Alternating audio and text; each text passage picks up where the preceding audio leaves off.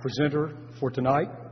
Uh, he currently serves as a minister in residence at the Highland Park United Methodist Church in Dallas, Texas, where he spends his time uh, teaching, preaching, and writing. He recently retired after a distinguished 22 year ministry at, as a senior pastor of St. Luke's United Methodist Church in Houston. He's a native of Memphis, Tennessee, holds a Bachelor of, degree, a Bachelor of Arts degree from Lambuth College, a Master of Divinity from the Methodist Theological School in Ohio, and a Doctor of Divinity from Centenary College in Shreveport, Louisiana. Early in his career, he served pastorates in Tennessee and Ohio and was the Associate Director of the Memphis Conference Council on Ministries. Our speaker has written, directed, and hosted weekly television and radio shows and has taught at the Centenary College of Continuing Education Center via closed circuit television. He has served on the executive boards for the Methodist Hospital, Methodist Hospital in Houston, Houston Medical Center, the Southwestern University in Georgetown, Texas, and the Perkins School of Theology in Dallas, Texas. He has numerous awards. Numerous honors include the J. Henry Bowden Senior Preaching Award, the Caring Spirit Award given by the Houston Medical Center's Institute on Religion, and the Sustaining Presence Award by the Interfaith Care Partners. He is a noted and very gifted author Uh, many of his books have been on bestseller lists. He is a husband to his wife June, a father of two, and a grandfather of four. After a anthem by our choir, please welcome our 2007 presenter for the Barton Clinton Gordy series, Dr. James Moore. Thank you, choir, for this beautiful anthem, and thank all of you for beautiful music out there as well. It was mentioned uh, this morning by Mouzon and again tonight by Terry that June and I spent a little time in Tennessee and then we went to Louisiana before we ended up in Texas. And it was very interesting. When we first went to Shreveport, Louisiana, it caused us a problem because the people back home in Tennessee thought that we were Louisiana Cajuns.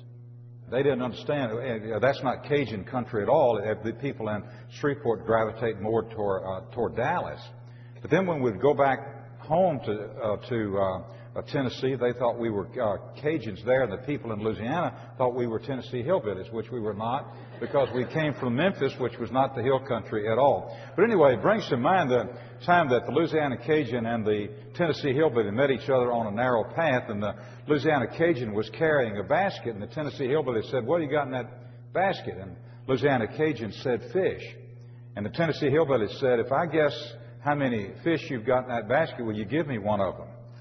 Louisiana Cajun thought about it a minute and he said, If you guess how many fish I've got in this basket, I'll give you both of them.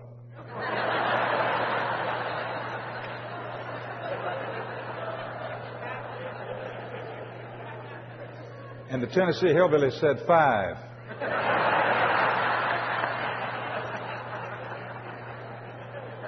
and Louisiana Cajun said, You missed it by two.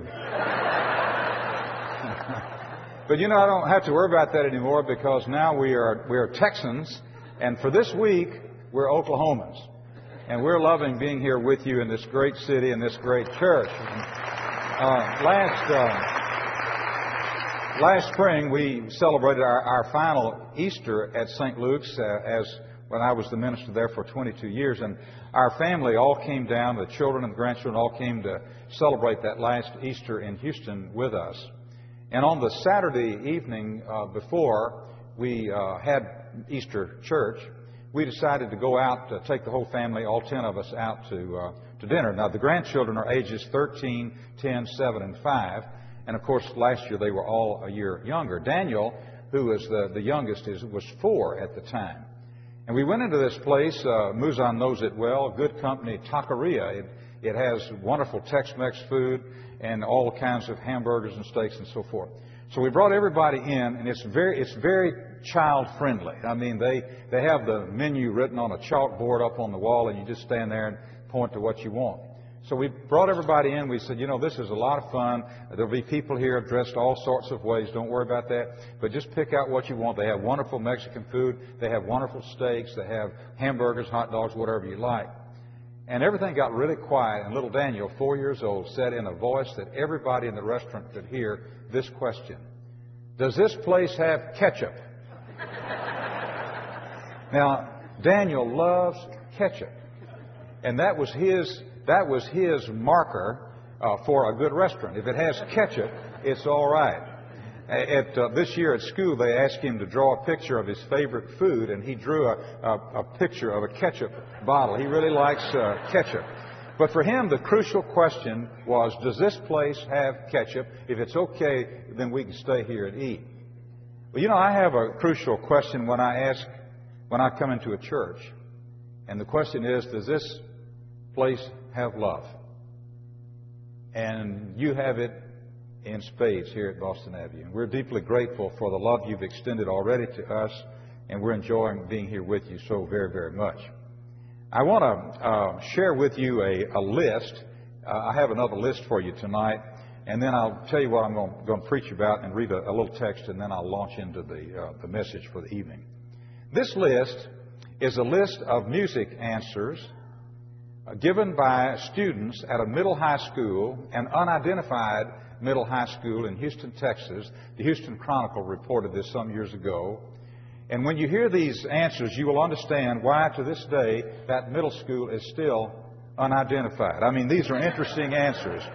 One student wrote this uh, when two people try to sing at the same time, it's called a duel. Another one said a xylophone is a music instrument used mainly to illustrate the letter X. Another one said refrain means don't do it, so refrain in music is a part you better not try to sing. Another one said dirges are sad, sad, sad songs which should only be sung at sad, sad, sad occasions such as funerals, weddings, and the like. and one student wrote this, a virtuoso, a virtuoso is a musician with real high morals. And one student had this J.S. Bach died from 1750 to the present day. And listen to this next one, it's very interesting. One student wrote this Handel was half Austrian, half English, and half German. Dot, dot, dot. He was rather large. And then my final one is, is this one. Uh, one little girl, I could, a student, I could imagine a little girl in about the sixth or seventh grade, very shy, wrote this. A quartet is when four people try to sing at the same time. A quintet is when five people try to sing at the same time. And a sextet, I know what that is, but I'd rather not say. well, again, as I mentioned this morning, right answers are important, but so are right questions. So the right question I want to raise for us to think about tonight is this How long has it been? How long has it been since you had a kairos moment in this chronos world? Now, hear these words. Uh, you like to stand for the reading of the gospel. Would you stand? Let me read to you here a few verses from the uh, sixth, the first chapter of the Gospel of Mark. After John was arrested, Jesus came to Galilee proclaiming the good news of God and saying, The time is fulfilled. The kingdom of God has come near. Repent and believe in the good news. As Jesus passed along the Sea of Galilee, he saw Simon and his brother Andrew casting a net into the sea, for they were fishermen. Jesus said to them, Follow me, and I will make you fish for people. And immediately they left their nets and followed him. As he went a little farther, he saw James, son of Zebedee, and his brother John, who were in their boat mending the nets.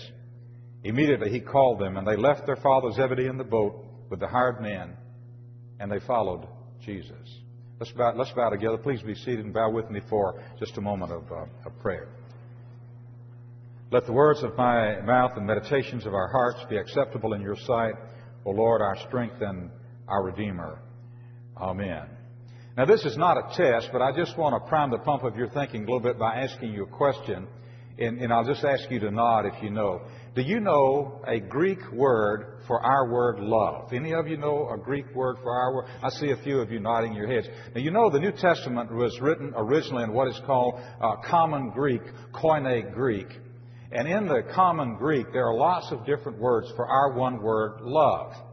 Uh, if I were to ask you, somebody would probably say the word agape. A lot of churches have an agape Sunday school class. It's a wonderful word. It's the word for unconditional love, and it's the word always in the New Testament used when, the, when, the, when we talk about the love of God. God's love is always agape, unconditional love.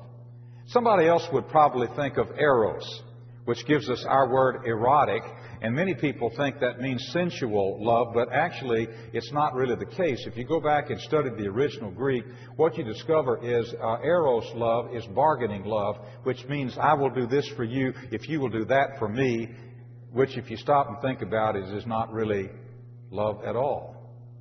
Another word for uh, love the Greeks used was philia, P-H-I-L-I-A. It gives us our word Philadelphia, our word philanthropy, and it refers to humanitarian love.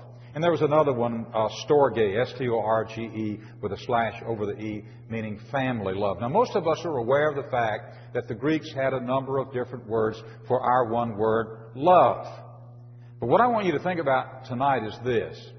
The Greeks also had two words for our one word, time. Chronos, C H R O N O S, and kairos, K A I R O S.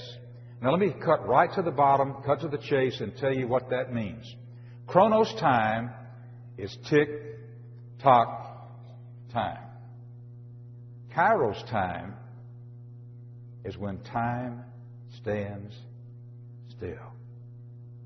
How long has it been since you had a moment that was so powerful it seemed as though time stood still? Now, let me flesh that out a little bit more. Chronos time is tick tock time, humdrum time, meaningless time, boring time, empty time, routine time, even drudgery time. Let me paint the picture a little more clearly. Imagine, if you will, a convict in his prison cell Xing off dates on a calendar. That's chronos time. Imagine, if you will, a, a, young lawyer who's got to make her closing statement in the morning, and she's really worked hard on this case, and she needs to win this case desperately, and she wants to do really, really well, and she needs a good night's sleep, but she has insomnia. And she's trying so hard to go to sleep, and all she can hear is the loud, incessant, re- relentless ticking of that clock in her ear. Chronos time. Imagine, if you will, an office worker who hates his job and he's watching the clock tick slowly away and he can't wait for five o'clock for him to be able to get up and get out of there and away from this job he hates. Or imagine, you, if you will, a biology student in a three hour biology lab which occurs right after lunch. And he cannot wait to get through this lab and out on the campus to do whatever college students like to do out on the campus. That's Chronos time. Chronos time is humdrum, drudgery time, tick tock time. It is what we're talking about when we say, I put my time in. And it's what we're talking about when we say, of all things, can you imagine we use this phrase? I was just killing time. Chronos time is tick tock time. Hum, drum time. Routine time. Thank God there's another kind of time. It's called kairos. Kairos time represents those powerful moments when God breaks into the chronos and makes himself known to us so powerfully and so wonderfully and touches us so deeply down in our souls that we can never, ever be the same again. Uh, the, the, this is called, by the theologians call it the moment of revelation. The cartoonist depicts it with a light bulb flashing over somebody's head. Uh, some call it the voila moment, the aha experience. And it's very interesting to, to notice that Jesus had so many of these. He walked into the crowded streets of Jericho and he saw Zacchaeus up in that sycamore tree and he walked over to him and looked up at him and their eyes met and they connected and it was a kairos moment. And it changed Zacchaeus incredibly, powerfully, even touched his pocketbook. I mean, that's a conversion, isn't it? And, and you remember when, when he was going out of the crowded streets, Blind Bartimaeus was over on the side calling to him. Everybody else was t- telling blind Bartimaeus to shush up. Jesus said, Wait a minute, somebody's calling me. And the, and the crowd parted, and he saw blind Bartimaeus and said, Bring him, bring him over here. And they brought Bartimaeus over to him, and they, they stood there together. And Jesus touched him, and they connected. And it was a kairos moment. And Bartimaeus received his sight, and his life was changed forever. Or that woman who slipped up behind Jesus in the crowd and, and so shy and so embarrassed to be out there that she, that she thought if I could just touch the hem of his robe, I could be made well. And she did touch, and she was made well. And Jesus turned and said, Who touched me? And the disciples, I can just hear them saying, What do you mean, who touched? Everybody's touching you. They were in, a, in the middle of a big crowd and people were pushing and shoving. But you see, someone said they, the disciples couldn't tell a, a push from a touch. But Jesus could, and he stopped and he turned around and he saw that woman. And he saw the desperation in her face. And he, he touched her and healed her, and they connected, and it was a kairos moment, and she was changed forever. He had so many of those. And you know what? They're all around us. If we have the eyes to see them, and the ears to hear them, and the hearts to feel them, and the hands to grab hold of them and celebrate them. When Jesus came into Galilee preaching, he said, The time is fulfilled, the kingdom is at hand. Repent and believe in the gospel. And if you go back and look at the original Greek New Testament, and when you come to that phrase, the time is fulfilled, you will notice that in the Greek New Testament, that word time right there was not chronos, because this was anything but routine time. This was God's time decisive time, crucial time. And the word there is kairos. And the question I have for you tonight, and for me and for all of us, is this How long has it been? Really? Be honest now. How long has it been since you had a kairos moment in this chronos world? How long has it been since you had a moment so powerful that time stood still? What I'd like to do tonight is be very personal with you. I have to be because Kairos moments are extremely personal. And what I want to do is share with you three personal Kairos moments that changed my life forever. Are you ready? Here's number one. The first one was a Kairos moment of encouragement. Now, let me digress just a moment to tell you that when I was at St. Luke's, we started a lecture series like this. We, we named it for Bishop Kenneth Shamblin, who had, uh, had died some years before. He was the second pastor of St. Luke's, and he had been a wonderful bishop, a wonderful man. And we named the Shamblin Lectures for him. And when we got ready to start the lectures, I wanted to get a dynamite speaker to come. And the first person we picked to do the Shamblin Lectures was Dr. Mouzon Biggs. And Mouzon probably doesn't even remember this, but I'll never forget it he said something in his sermon that Sunday morning of the Shamblin Lectures that touched my heart. It's a very simple thing. He said the word encourage means literally to put the heart in. The word for, for uh, heart in French is cour, in cour age. Put the heart in. Discourage means rip the heart out. And I decided that I wanted to be an encourager. Sometimes people ask me, you know, what, what is the most, most meaningful, powerful thing about being a preacher? Well, I love to preach. I love to teach. I love the, the, the, I just love the local church. I love the way, the fragrances of the church. I love the people of the church. I love all, all that. But one of the things that I love most is to be an encourager. To be able to put the heart into people. I used to have people come to my office and they just come in all bent over and all out of shape and just feeling sorry for themselves and so worried. And I would, would be able to say a word that could put the heart back into them. And to see them stand up straighter and walk out with a little more confidence, that was such a thrill for me. To be the instrument of God's encouragement to put the heart back into people. Now, let me tell you one time when the church family did that for me. I have to go back and come forward, but so let me go back. It happened on December, it started on December the 17th, 1979. It was a Monday morning, one week before Christmas, 7 a.m., December the 17th, 1979. I was in the master bedroom getting ready to go to church because we were going to have a big staff meeting that day, one week before Christmas. We had so much to do. We had so many details to cover. We had so much to get ready for. We had so much to, to accomplish so that our people and our church family could have a great celebration of Christmas. And, and, and I was just rushing to get to that staff meeting when the telephone rang at 7 a.m. Uh, June answered the phone. She was in the kitchen. I could hear her talking. My wife, June, was talking on the phone, but, but she was far enough away I couldn't make out what she was saying. And then I heard her running down the hallway of our house toward the master bedroom. And I knew something was wrong. And I was right. I could feel it. June ran into the master bedroom and she said, Jim, get on the phone quickly. It's your sister Susie calling from Winston-Salem. Your mother died in a car wreck this morning.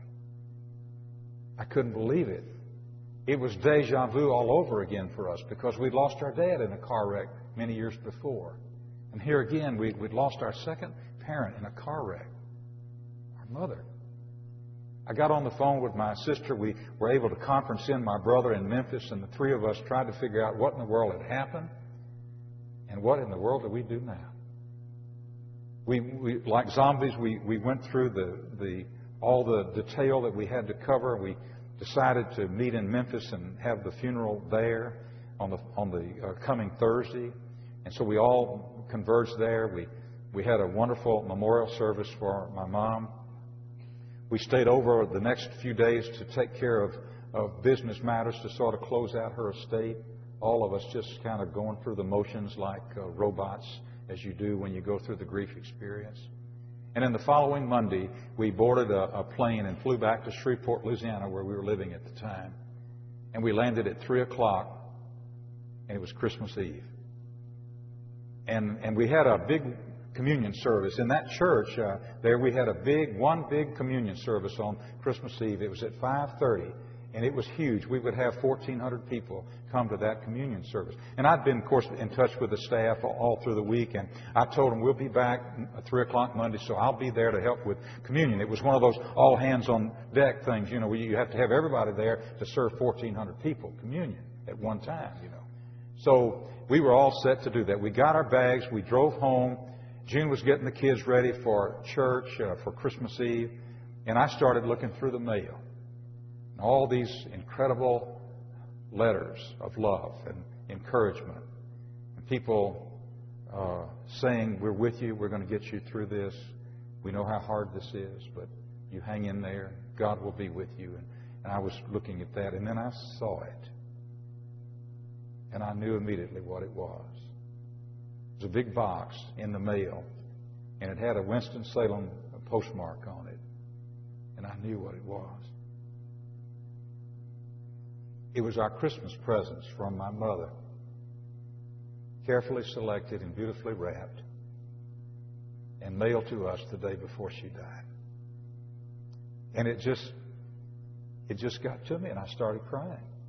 And June walked in, and she saw it. She knew what it was, and she saw me, and I said, I, I don't know if I can do this tonight. And she said, as, as ministers' wives will do, you don't have to. I'll call the church and tell them we can't be there.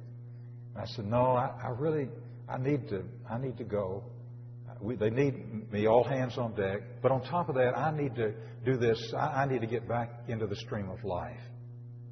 So we pulled ourselves together and we went to church that night for Holy Communion.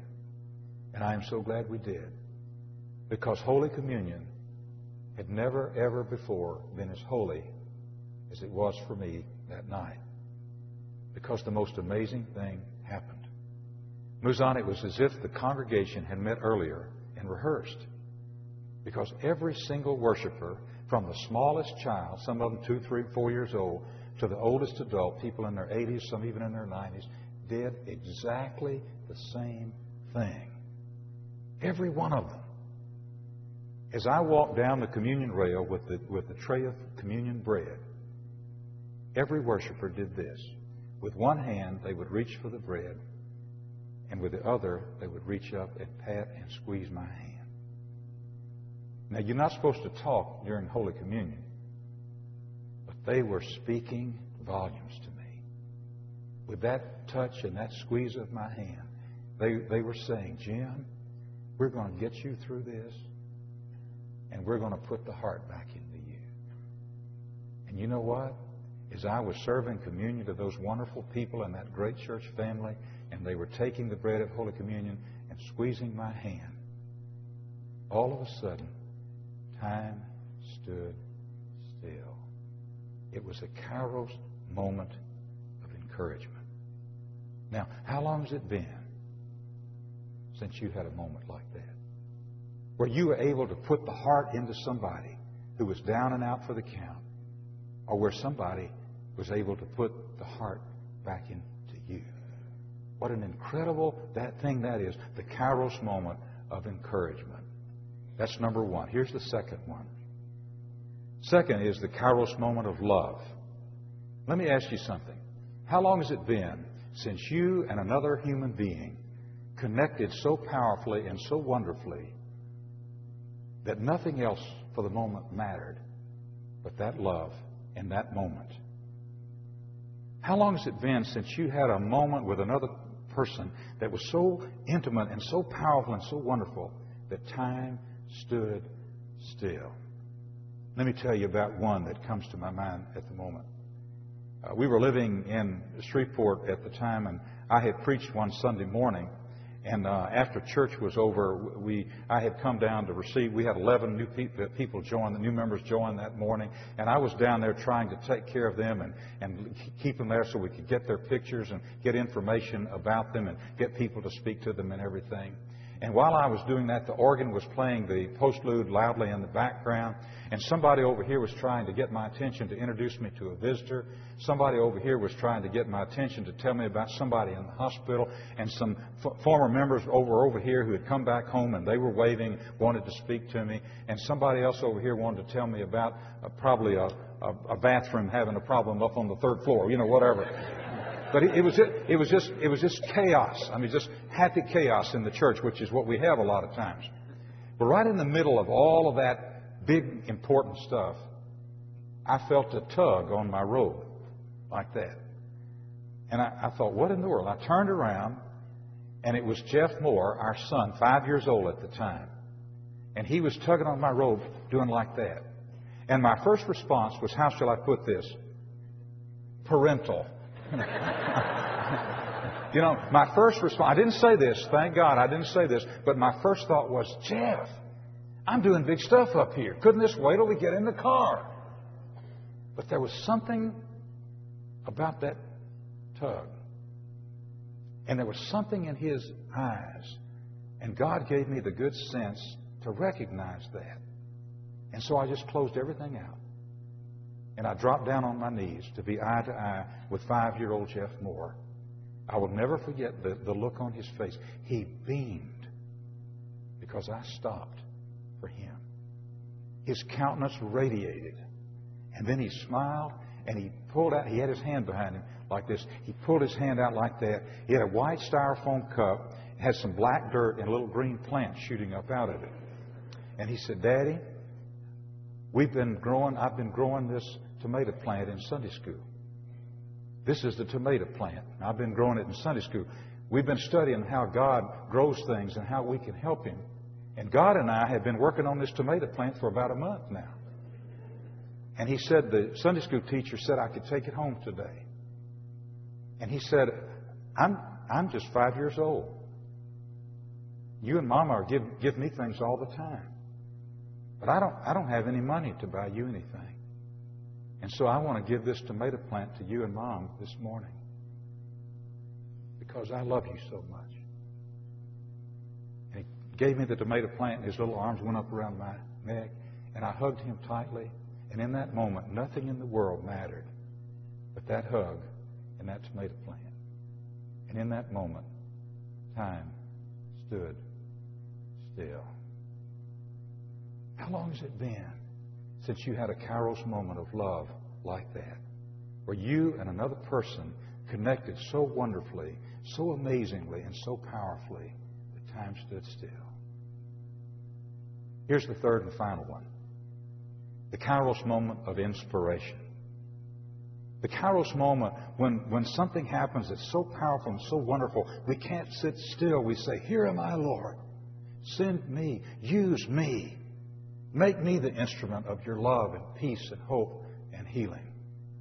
Some years ago, when I went off to seminary, I went to the Methodist Theological School in Ohio, just a little bit north of Columbus, Ohio.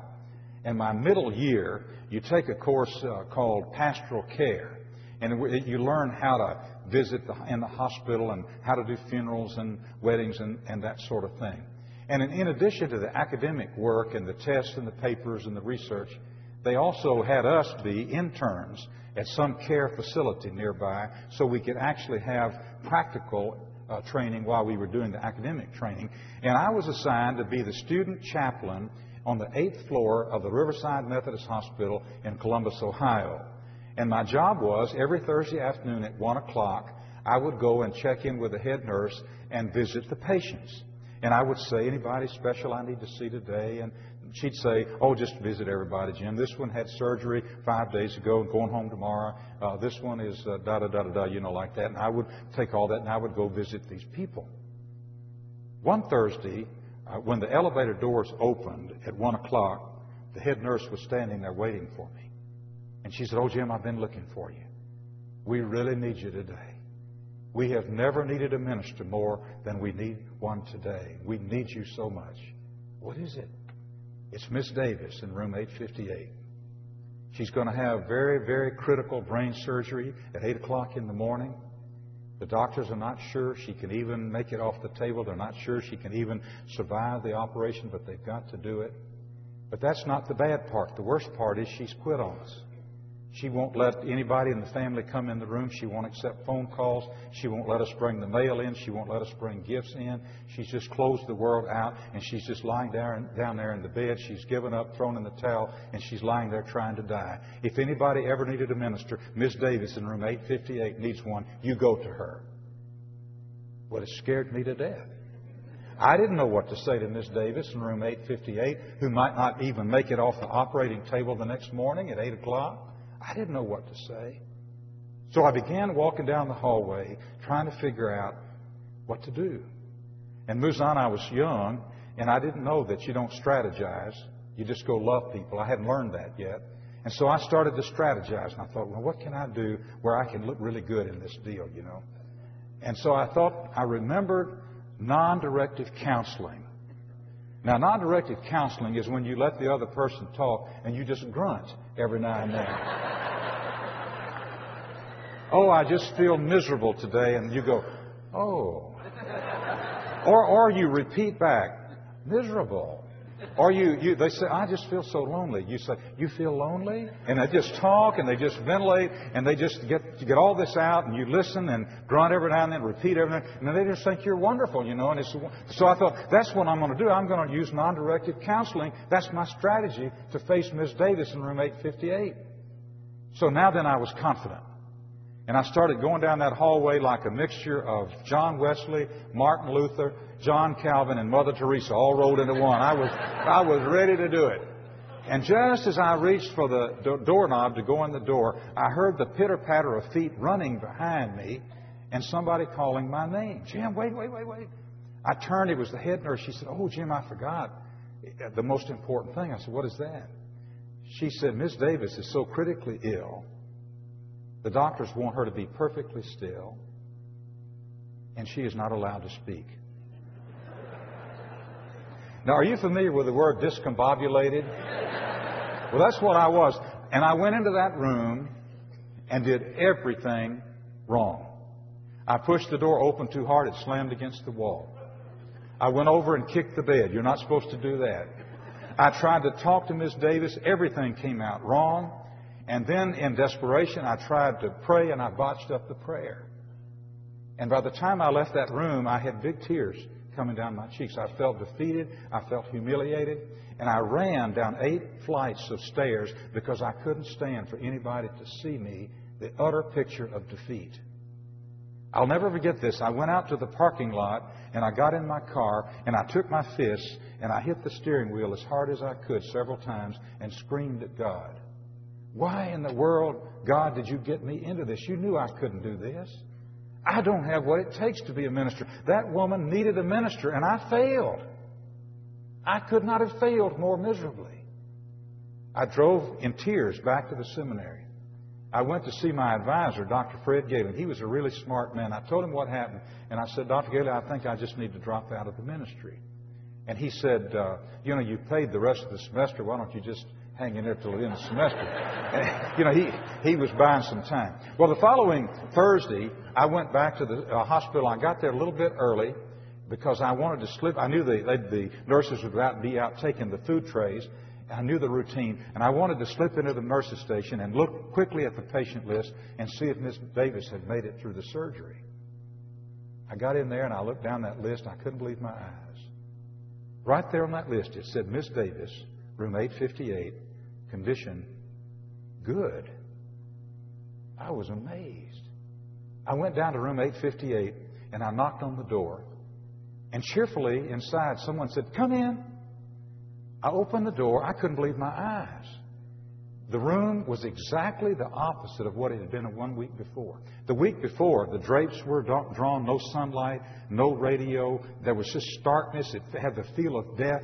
She had had her, shave, her head shaved from several tests. She was lying there in bed like this, just trying to die. And I went in there and did everything wrong. This day, there were flowers everywhere, sunlight was streaming in, music was playing softly, and Miss Davis was sitting up in bed writing thank you notes, whistling along with the music. I went over to her and I said, Miss Davis, you probably don't remember me. She said, Don't remember you. How could I forget you? She said, You saved my life. I turned around. I thought maybe somebody else had come in the room because I knew it wasn't me. I said, I don't understand. I felt so terrible. I, I did everything so wrong. She said, That was just it. You were so pitiful. She said, I felt so sorry for you. She said, and you're bumbling and fumbling around. I just wanted to reach out and hug you, and I felt such compassion for you. And all of a sudden, that spark of compassion made me want to live again. And I told the doctors about it. And they say now that it made all the difference. Now, I want to tell you something. I walked out of that room inspired. And let me tell you why. Because I learned a great lesson that day. I learned that I don't have to be perfect. I learned I don't even have to be good. I learned that if I just do my best, God can take that weak mess and redeem it. That if you just do your best, then God will take care of the rest. And so now, every time I walk to a pulpit, I think of Miss Davis. Every time I do a funeral, I think of Miss Davis. Every time I do a wedding, I think of Miss Davis. Every time I teach a Sunday school class, I think of Miss Davis. Every time I have to go with a family to give bad news, I think of Miss Davis. And here's why. Because I learned from her that you just do your best and let God handle it from there. I learned from that experience with her the power of God's redeeming love. And if that doesn't inspire you, I don't know what would. Now, then you're probably wondering, when is he going to get to the rest of that text? Well, here it comes. Jesus is walking along the, the shore in the fullness of time. And he says to Simon and Andrew and James and John, Come and follow me. I will make you fishers of people. And they just dropped everything and followed him. You know why? Because he gave them encouragement, he gave them love, and he gave them inspiration. And those Kairos moments turned their lives around. Touched them so powerfully and so deeply, they could never, ever be the same. God has so many Kairos moments for us. If we have the eyes to see them, the ears to hear them, the hearts to feel them, and the hands to grab hold of them and celebrate them.